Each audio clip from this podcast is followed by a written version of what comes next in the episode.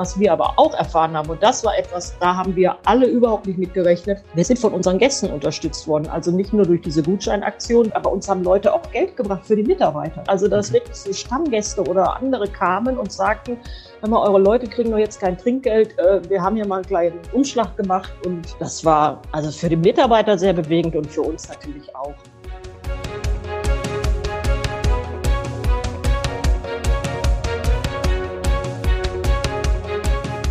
Herzlich willkommen zum Podcast Das kommt aus Bielefeld. Mein Name ist Michael Lorenz und heute habe ich zwei Restaurantinhaber beziehungsweise äh, Köche ähm, zu Gast. Beides absolute Traditionshäuser ähm, hier in Bielefeld. Und da freue ich mich, dass ich zu Gast habe Beatrix Bartsch-Hoffmann vom Bragweder Hof und den Bernhard Kampmann vom Schlichterhof. Guten Tag. Ja, Schön, hallo, dass ihr beiden da seid. Ja, gerne. Ich dachte, ich wähle mal einen ungewöhnlichen Einstieg, wenn ich schon äh, solche Gourmets hier hatte. Was gab's denn zum Frühstück? Oh, frisch gepressten Orangensaft und herzhaftes Brot. Ja, bei mir aktuell gar nichts, weil ich mache im Moment eine Diät. Ich habe ein paar Corona-Kilos drauf bekommen. So, ähm, Ihr habt euch vielleicht die eine oder andere Folge ähm, auch im Vorfeld mal äh, angehört oder seid eh äh, Abonnenten von diesem Podcast. Das heißt, äh, wir fangen ja immer an mit äh, sechs knackigen Fragen, sechs knackigen Antworten. Im Sinne von äh, Ladies First okay. würde ich äh, gerne mit dir anfangen. Ähm, geboren und aufgewachsen bin ich in Bielefeld. Ich habe eine abgeschlossene Ausbildung oder Studium als. Ich habe zwei abgeschlossene Berufsausbildungen, einmal als Hotelfachfrau und einmal als Köchin. Heute bin ich beruflich? Ich bin Inhaberin des Bragweder Hofs und führe den mit meiner Familie. Als Bielefelder, als Bielefelderin sollte man mindestens einmal im Bragweder Freibad gewesen sein. Das ist dieses Naturbad, oder? ja, genau. Ja. Da waren wir auch gerade erst wieder. Das ist wirklich toll. Mit diesem Bielefelder, dieser Bielefelderin möchte ich gern einmal essen gehen. Ja, das ist natürlich eine sehr schwierige Frage, weil ich ja schon viele Leute zum Essen bei uns habe. Aber mit wem ich gerne mal essen gehen würde, das wäre die Herren Wolfgang Bölloff und Ortwin Goldbeck. Weil das sind zwei Familienbetriebe hier in unserer unmittelbaren Nachbarschaft, die das finde ich gut, was die machen und wie die das machen. Das darf ich auch sagen. Mit Böllhoff arbeiten wir auch zusammen und den Eindruck kann ich äh, da echt äh, nur Ganz bestätigen. Ja. Mhm. Und der Frank Nientit, der Leiter vom Employer Branding, äh, der war auch hier schon im Podcast äh, zu Gast und hat da auch ein bisschen darüber gesprochen, was sie alles für die Mitarbeitenden tun. Genau. Unfassbar, ja. Und, und wer da als Hörer auch nochmal ähm, reinhören möchte, ja, glaube ich wirklich sehr vorbildlich, was da läuft. Ähm, wenn ich für einen Tag Bielefelder Bürgermeister wäre, würde ich? Äh, ich glaube, ich würde alle Schulen grundsätzlich neu gestalten, aufmotzen, äh, digitalisieren und all das, was dazugehört, weil ich finde, die, unsere Kinder sind in den Schulen schlecht versorgt, schon immer schlecht mhm. versorgt. Und das wird Zeit, dass wir daran arbeiten. Pitt Klausen hatten wir in der vorletzten Folge zu Gast. Ich denke, spätestens seit der Folge ist er auch Stammhörer von diesem Podcast. Vielleicht kommt's an. Wunderbar. Ja, vielen Dank äh, für deine Vorstellung. Ähm, Bernhard, das gleiche Spiel mit dir. Geboren und aufgewachsen bin ich in? Geboren bin ich in Bielefeld äh, bei Dr. Kramer in der Klinik und bis zu meinem Leben, 18. Lebensjahr hier gewesen, dann ein paar Jahre zur See gefahren und rumgetingelt und seitdem wieder Bielefelder. Zur See gefahren und rumgetingelt? War das äh, Bundeswehrzeiten oder was? Ja, man muss natürlich äh, in der im Berufsleben eines Kochs äh, holt man sich die Experience, die habe ich mir in der Schweiz, äh, in Amerika auf der Seefahrt geholt und ähm, bin dann, äh, wo ich mit 25 habe ich den Schlichthof eröffnet und in diesen sieben Jahren habe ich halt meine Lebensexpertise so ein bisschen erweitert.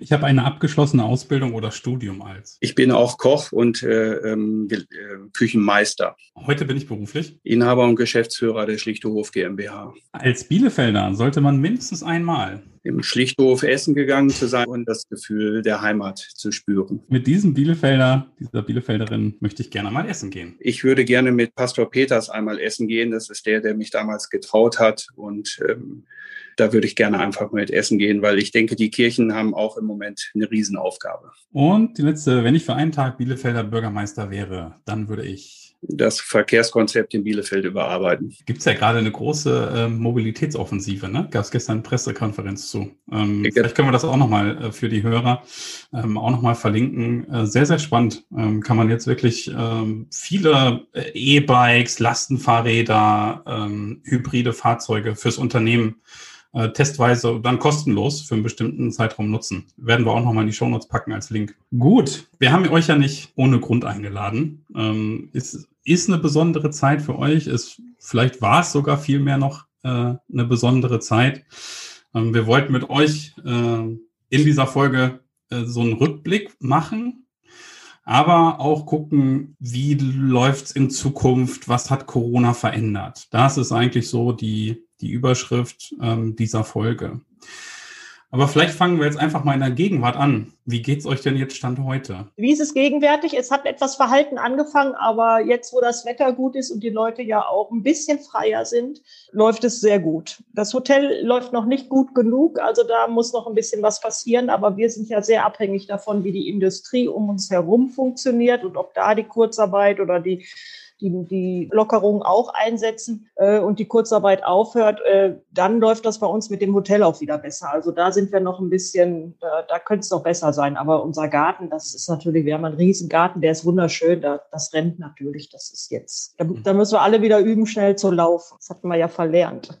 Merkt ihr diese, diese Erleichterung auch, äh, Bernhard? Ist es bei euch genauso? Ja, ich bin sowieso immer positiv optimistisch. Bei mir ist das Glas immer halb voll und nicht halb leer. Und ich freue mich natürlich auch riesig auf das restliche halbe Jahr, was wir jetzt noch haben, ähm, auf meine Gäste, dass wir die wieder bekochen dürfen. Das macht uns natürlich auch riesig Spaß. Ne? Ja, lass doch ruhig, äh, dann, dann äh, machen wir so weiter. Dann lass doch ruhig in die, in die Zukunft ähm, gucken. Also auf was freut ihr euch konkret in diesem Jahr oder was, was erwartet oder was erhofft ihr euch ähm, noch von diesem halben Jahr? Es ist ja wirklich ungefähr Halbzeit jetzt. Was darf da noch kommen? Also freuen tun wir uns natürlich auf gute Geschäfte, dass es endlich wieder diese Hochzeiten funktionieren, dass die ganzen Veranstaltungen, die ganzen Clubs wiederkommen können, dass wir diese Maßnahmen, die wir alle eingeführt haben, dass wir die einsetzen können und dann auch damit wirklich sicher über die Zeit kommen und dann auch ein entsprechendes Wintergeschäft wieder haben. Also die Weihnachtsfeiern und was da alles dran hängt und zugehört, das haben wir im letzten Jahr schon sehr vermisst. Und da hoffe ich ja, dass wir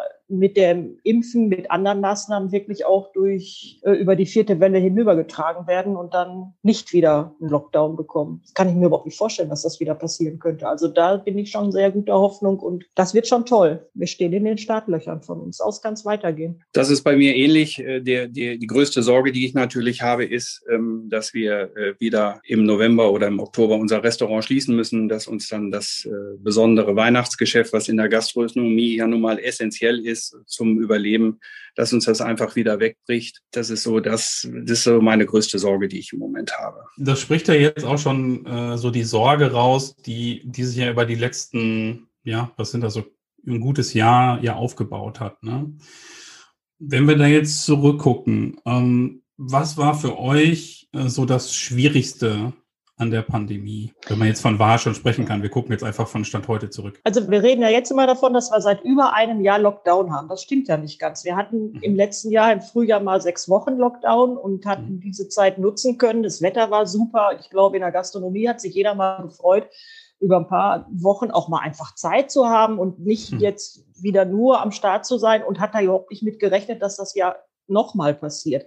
Dann haben wir einen guten Sommer gehabt, der lief ja bombig, weil die Leute ja alle so ganz euphorisch waren. Wir haben jetzt äh, Geld gespart und jetzt müssen wir das alles in die Gastronomie schleppen und das ist ja wunderbar und wir haben die alle so gut unterstützt und Gutscheine gekauft und die müssen jetzt alle abgegessen werden. Und dann kam der zweite Lockdown, der ja am Anfang nicht zu erkennen war, was daraus wurde. Also da haben wir ja alle gesagt im Oktober, Mensch, hätten sie mal eine vier Wochen eher zugemacht, dann hätten wir Weihnachten wieder auf und oh, sollen sie jetzt mal streng sein und nicht erst noch hier und ganz vorsichtig, sondern einfach Hauptsache, wir können im Dezember wieder arbeiten dass wir dann bis Juni nicht arbeiten, das hat ja überhaupt keiner erwartet oder damit rechnen können. Und ich glaube, das war in, für mich und für meine Familie das größte Problem, dass wir einfach gar nicht erkennen konnten oder absehen konnten, wie lange das dauert. Ich meine, wir hätten das auch nicht geglaubt. Wenn die gesagt hätten im mhm. November, wir machen jetzt bis Mai mindestens zu, das hätten wir ja nicht geglaubt. Und ich, im Nachhinein denke ich auch, vielleicht ist es auch gut, dass wir das nicht gewusst haben, weil wenn wir im November gewusst hätten, dass wir erst im Juni wieder aufmachen,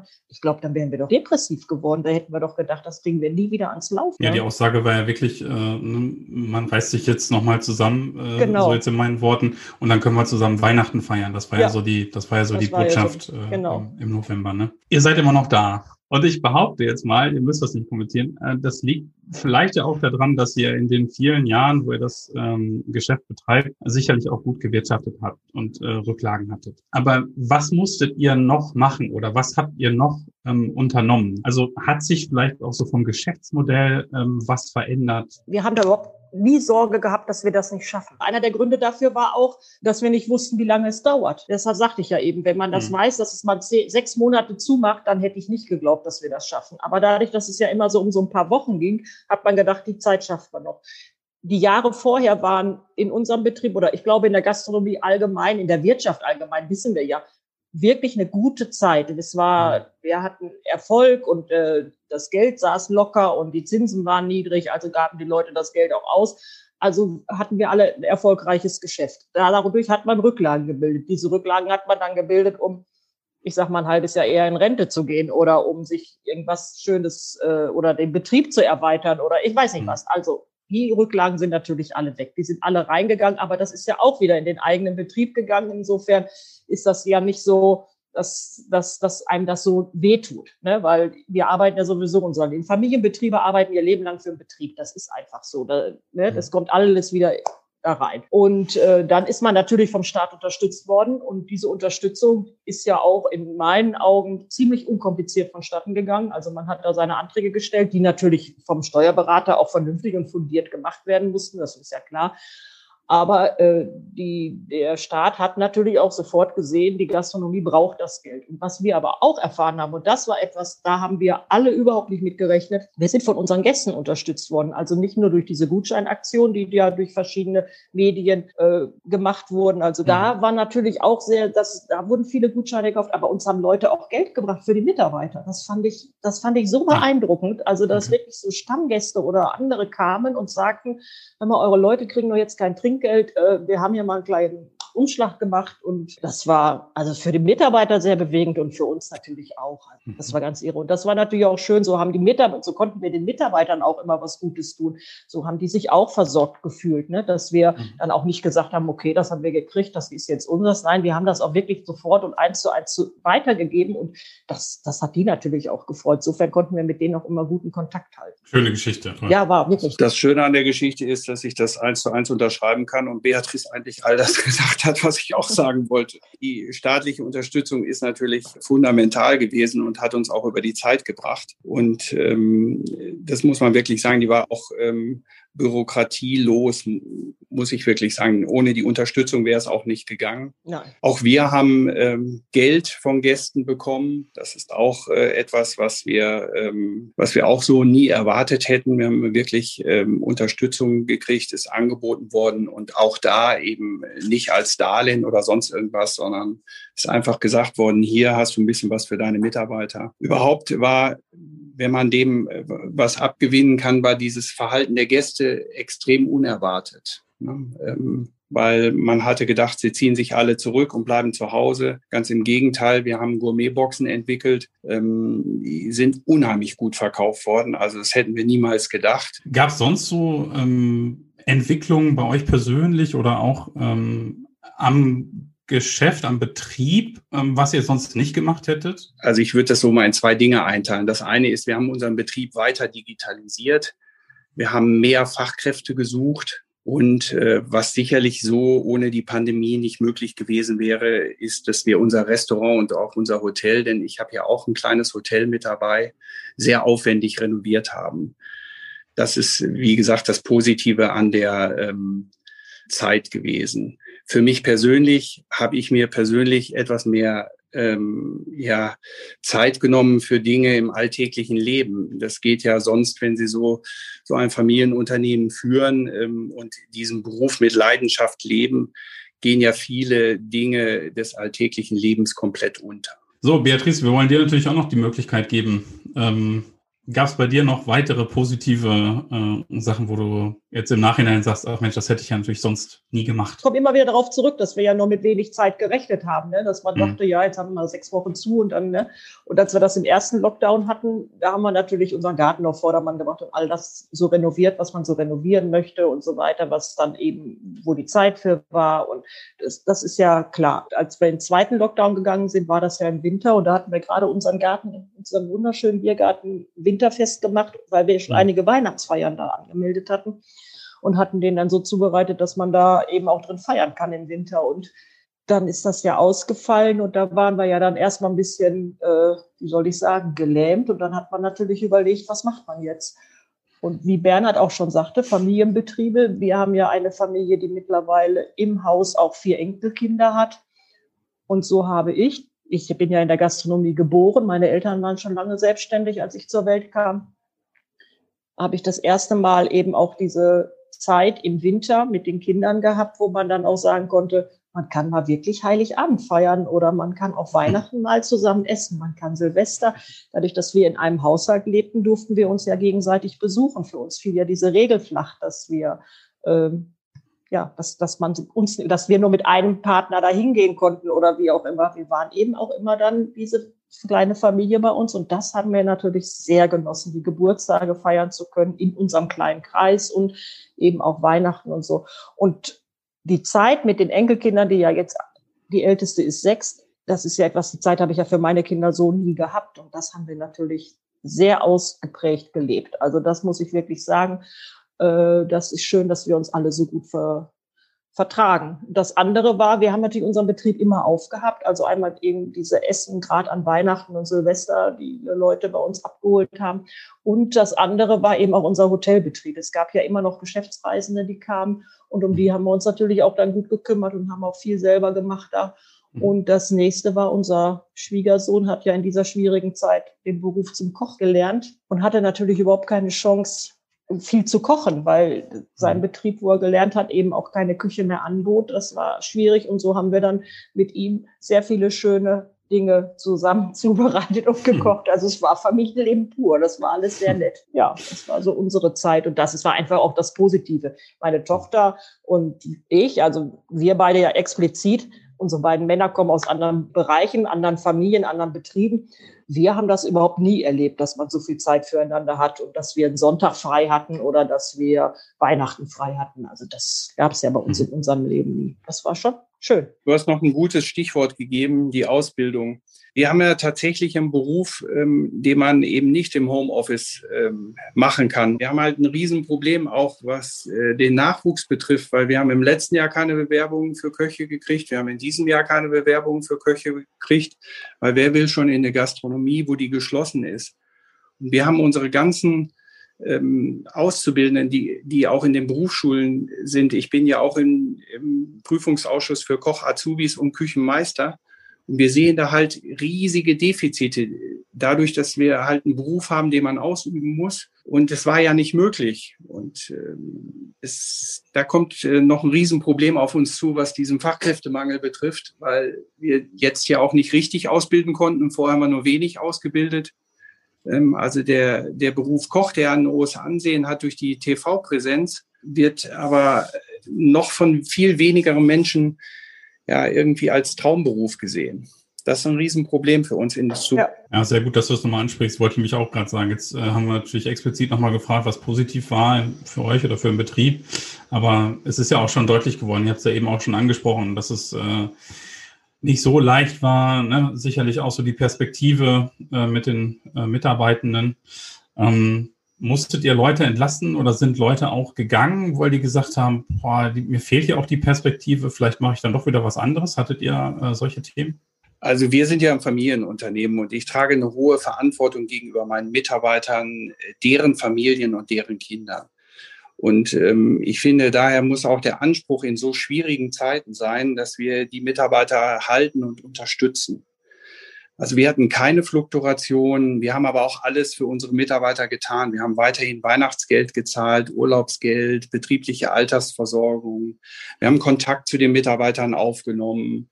Nicht immer nur über unsere WhatsApp-Gruppe, sondern eben auch persönlich hinterhergefragt. Denn viele unserer Mitarbeiter sind dann auch konfrontiert worden mit Homeschooling und was weiß ich nicht. Alle hatten wirklich Probleme und haben sich danach gesehen, wann es endlich wieder losgeht mit dem Arbeiten. Es war halt eine hohe Belastung auch für die Mitarbeiter. Ähm, wir haben keinen einzigen Mitarbeiter verloren und sind auch sehr, sehr stolz auf unsere Mitarbeiter. Kann ich auch äh, jetzt wieder nur bestätigen. Auch wir haben natürlich uns viel um unsere Mitarbeiter gekümmert und unser Stammpersonal ist auch komplett geblieben. Und wir haben, wie Bernhard das eben sagte, das macht man dann auch in so einer Phase. Und das haben wir auch gern gemacht, weil wir ja alle auch schon über viele, viele Jahre zusammenarbeiten. Das sind ja nicht nur Arbeitsverhältnisse, das sind ja Freundschaften Ne? Und äh, wir haben wohl verloren äh, unsere oder einige unserer Aushilfen, die dann wirklich nur für 450 Euro, die nur zu diesen Feiern gearbeitet haben, weil die haben sich natürlich schnell einen neuen 450 Euro Job gesucht, sei es in der Pflege oder an der Kasse, denn da geht's ja um nebenbei Geld zu verdienen. Also und die haben das, das wurde ja dann auch nicht unterstützt und das, äh, die haben natürlich schnell was gesucht und da sind wir ein bisschen verlegen drum, wenn die großen Hochzeiten wiederkommen und das, dass wir da wieder, äh, dass wir da genug Mitarbeiter dann auch immer haben, dass wir ein paar Aushilfen noch bekommen. Also Aus, Aushilfen oder Auszubildende, das ist etwas, da, da sind wir ein bisschen drum verlegen. Da wären wir froh, wenn das wieder klappt. Man liest es jeden Tag in der Zeitung. Ne? Die Gastronomie sucht und sucht und sucht. Mhm. Noch nie so wenig Mitarbeiter gehabt wie jetzt. Ne? Noch nie so viel offene Stellen anbieten können. Ich erinnere mich an die 70er Jahre, da als ich Kind bei meinen Eltern war, da hatten wir das auch mal, dass es so wenig Leute gab. Und das das ist echt ein Drama. Die äh, Statistik sagt, dass wir etwa 20 Prozent an gelernten Fachkräften durch die Pandemie in unserem Berufsfeld verloren haben. Gelernte Fachkräfte ist Restaurantleitung und Köche, vor allen Dingen Köchinnen, Köchin. Also ähm, das ist schon ein hoher Anteil. Bei uns ist eben, äh, kommt eben noch dazu, dass eben, wie Beatrice sagte, die 450 Euro Kräfte uns natürlich fehlen, um die Spitzen abzudecken. Ähm, aber auch die ganzen Agenturen zum Beispiel, wo wir uns äh, bei den großen Events, wir haben ja noch einen großen Catering-Betrieb, wo wir dann große Events mit 4.000, 5.000 Leuten fahren, wo wir uns dann Personal zugemietet haben. Auch diese Agenturen sind alle weg vom Markt. Also man hat jetzt kaum eine Möglichkeit, irgendwo Personal herzubekommen. Wenn es der Richtige hört. Ja. gerne bewerben. Ich glaube, das war jetzt sehr eindrücklich. Ja. So, wir gehen so langsam auf die, äh, die Zielgerade zu. Ähm, ich habe noch eine äh, Frage an euch, was mich äh, auch so persönlich so ein bisschen äh, interessiert, wo auch noch mal so ein bisschen vielleicht eine, eine Anekdote ähm, drin ist. Ihr habt ja eben auch schon gesagt, äh, so der ein oder andere äh, Gast besondere Gast vielleicht auch hier aus der Region war bei euch schon äh, zum Essen, äh, geht ein und aus. Ähm, ich habe auch in der Recherche gelesen, was für Prominenz in euren Häusern schon war. Was war denn so euer besonderstes oder verrücktestes Erlebnis, was sowas angeht? Bernhard, fang du mal an. ich weiß nichts. Da gibt's ähm, gibt's irgendwie nichts, worüber zu erzählen. wollt ihr euch damit jetzt äh, rausreden, also, dass es natürlich was passiert ist, aber das bleibt natürlich ja. alles im Restaurant. Schon eine gewisse Diskretion gegenüber den Gästen, die wir ähm, bewirten. Das, das ist einfach so. Und die Gäste sind ja, wenn sie zu uns kommen, privat. Ähm, und äh, ich finde, das sollte dann auch in irgendeiner Form privat bleiben. Das Nutzen, das finden die Gäste ja auch schön. Die Gäste finden das ja schön, wenn sie da sitzen und nicht jeder Mitarbeiter kommt, darf ich ein Autogramm von Ihnen haben oder äh, können wir Geld ein Selfie machen oder sowas. Ich finde, diese äh, Privatsphäre muss schon da bleiben. Ich finde find der Podcast-Moderator jetzt nicht so gut, aber ist okay. Also eine Anekdote muss ich, Bernhard hat ein gutes Stichwort gegeben, eine Anekdote muss ich doch erzählen. Ich sage einfach keinen Namen. Wir hatten irgendwann wieder einen Schauspieler hier und der gehörte zu dem älteren Semester, aber er fühlte sich noch so schrecklich jung. Und wir hatten eine ganz hübsche junge Auszubildende, blond, und sie ging zu ihm und sagte, darf ich ein Autogramm haben von Ihnen? Und er freute sich so, dass so ein junges Mädchen ihn danach fragte. Und dann sagte er, na gerne. Und dann sagte sie, meine Oma ist so ein Fan von Ihnen. Aber da lachte das ganze Restaurant, weil es das ganze Restaurant mitgekriegt. Also das war echt eine schöne Anekdote. Also sowas, das hat, kann man jetzt ja ohne Namen mal sagen. Aber sonst hat Bernhard natürlich genau recht. Die Leute kommen zu uns, diese in Anführungsstrichen Prominenz, die wollen nicht als Prominenz erkannt werden. Die sitzen mhm. da und die wollen einfach einen schönen Abend haben und sind eingeladen oder laden selber ein und dann wollen sie eben so behandelt werden wie der normale Mensch. Wir sind Westfalen. In Westfalen trägt man richtig auf und lässt die Kameras mitlaufen, wenn man irgendwo essen geht. Das macht man woanders. So ist das.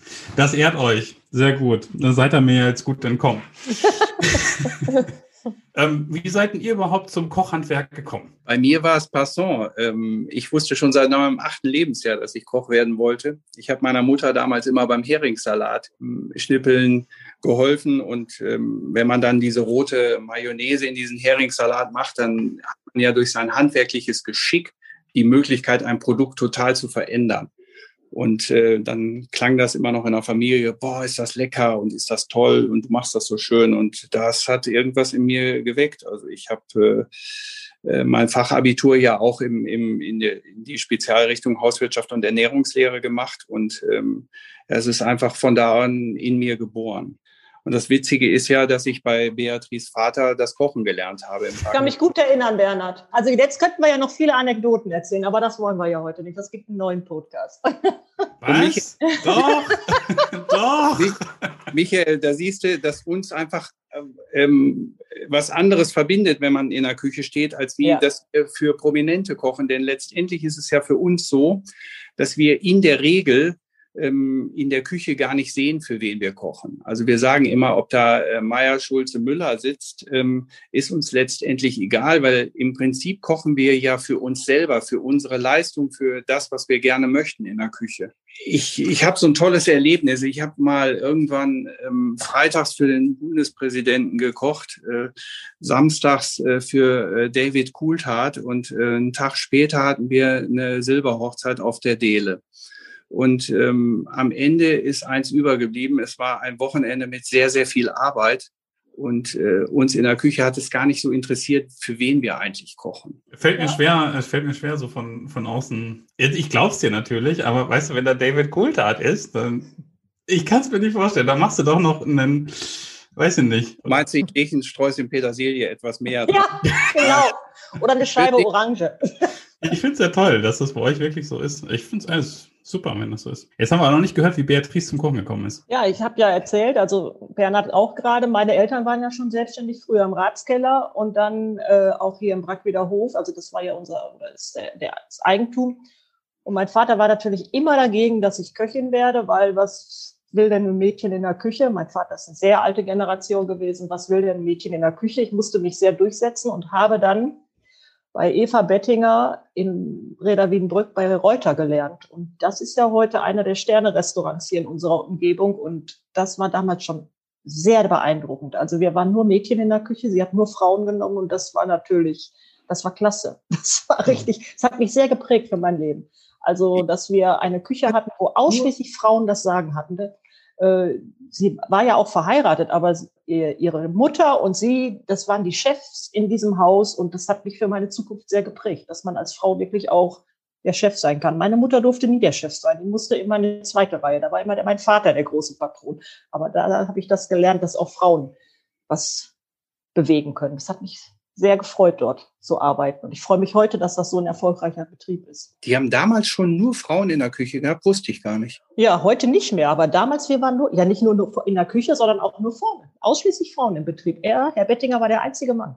Michael, dazu musst du wissen, weil du ja nicht aus unserer Branche kommst. Ich sag mal, bis vor zehn Jahren war ähm, der Beruf Koch ein reiner Männerberuf. Okay, ja. also ganz was Besonderes. Ne? Und Erfolgreiche ja. Köchinnen waren sparsam gesät, ja. Ja, Bevor ich natürlich äh, das Gespräch zum Ende führe, äh, die meisten Hörer werden es wissen, ähm, es gibt immer noch drei Abschlussfragen. Und die sind für euch, glaube ich, ein bisschen besonders, denn sie drehen sich äh, auch um Restaurants und Cafés hier in der Region. Nämlich, was ist denn euer Lieblingsrestaurant und Café? Das eigene ausgeschlossen natürlich. Also wenn ich damit anfange, dann müssen wir leider diese Podcast-Folge ein bisschen verlängern, weil ich habe natürlich sehr viele Lieblingsrestaurants und Cafés. Ich kann die gar nicht aufzählen, alle. Und bei mir ist es genau andersrum. Ich habe überhaupt gar keinen. Ach, man, Bernhard. Man, man geht als Gastronom kaum essen. Es ist wirklich so, äh, ich bin ja mit Herzblut den ganzen Tag bei mir im Betrieb und wenn ich da mal esse, dann esse ich am liebsten zu Hause. Also mein Lieblingsrestaurant oder Café wäre bei mir zu Hause. Mit meinen Kindern, mit der Familie. Das kann man, wenn man nicht Gastronom ist, kann man das, glaube ich, nicht verstehen, dass man, dass man nicht gerne essen geht. Also so ist es jedenfalls bei mir. Oder hätte ich jetzt um Lieferdienst erweitern müssen? Nein, Nein also, also wir kochen schon zu Hause. Bernhard hat ganz recht. Bernhard geht wenig aus. Ich gehe gerne aus und ich gehe auch viel aus oder ich versuche das auch viel und ich genieße das sehr. Aber ich genieße das Ambiente und die Stimmung. Ich genieße mhm. mit Menschen zu sitzen. Ich genieße mich versorgen zu lassen. Ich genieße genau das, was die Gäste bei uns genießen, zu sitzen und die Seele baumen zu lassen und wieder aufzutanken. Es geht da gar nicht so sehr ums Essen. Es geht einfach um Atmosphäre. Lieblingsort in Bielefeld? Ich hoffe, ihr kommt zumindest ein bisschen raus. Mein Lieblingsort ist natürlich das Wahrzeichen von Bielefeld, die Sparrenburg, weil ich meine Frau dort geheiratet habe. Liebstes Ausflugsziel in der Region? Ist bei mir relativ klar. Bielefelder Alm. Prima, Bernhard. Schön. ja, ich kann auch sagen, bei mir ist es eigentlich auch relativ klar. Lieblingsausflugsziel ist mein Garten. Mein Garten zu Hause. Also beide äh, schon den grünen Rasen, ne? Ein bisschen unterschiedlich, mhm. aber.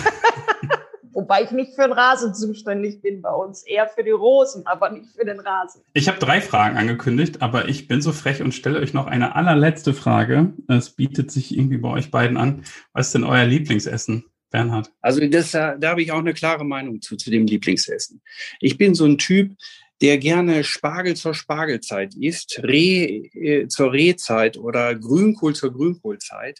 Ich habe jetzt nicht so ein Essen, was ich jeden Tag äh, immer ähm, essen muss oder was mein Lieblingsessen ist, sondern ich lebe da schon die Jahreszeiten mit, die Regionalität. Ähm, jetzt, ich war zum Beispiel äh, letztes Wochenende Erdbeeren pflücken das ist so tolle Erdbeeren gibt es hier. Man dürfte eigentlich die Erdbeeren nur zu dieser Jahreszeit in Bielefeld essen. Und dann ist Erdbeere mein Lieblingsgericht. Und ich freue mich aber genauso schon wieder auf die erste Portion Grünkohl. Also ich bin da so, ich gehe mit den Jahreszeiten. Ja, Bernhard, das hast du gut gesagt. Und ja, kann ich mich auch nur anschließen. Ich finde, mein Lieblingsgericht ist gutes Essen. Also alles, was versaut wird oder wo irgendwie Käse drüber gerieben wird, das finde ich alles schrecklich. Gut, ja, dann sage ich euch ganz lieben Dank. Ähm, ich sage auch beiden schon mal meinen Besuch noch zu in diesem Jahr, wenn ich darf. ähm, Bragwederhof sicherlich übers Partnerfrühstück, ähm, aber auch bei äh, Bernhard muss ich mal wieder vorbeischauen. Also, Dankeschön nochmal ähm, für eure Zeit, fürs ähm, echt coole Gespräch. Fand ich total toll. Sehr ehrlich, authentisch, äh, unterhaltsam. Vielen Dank.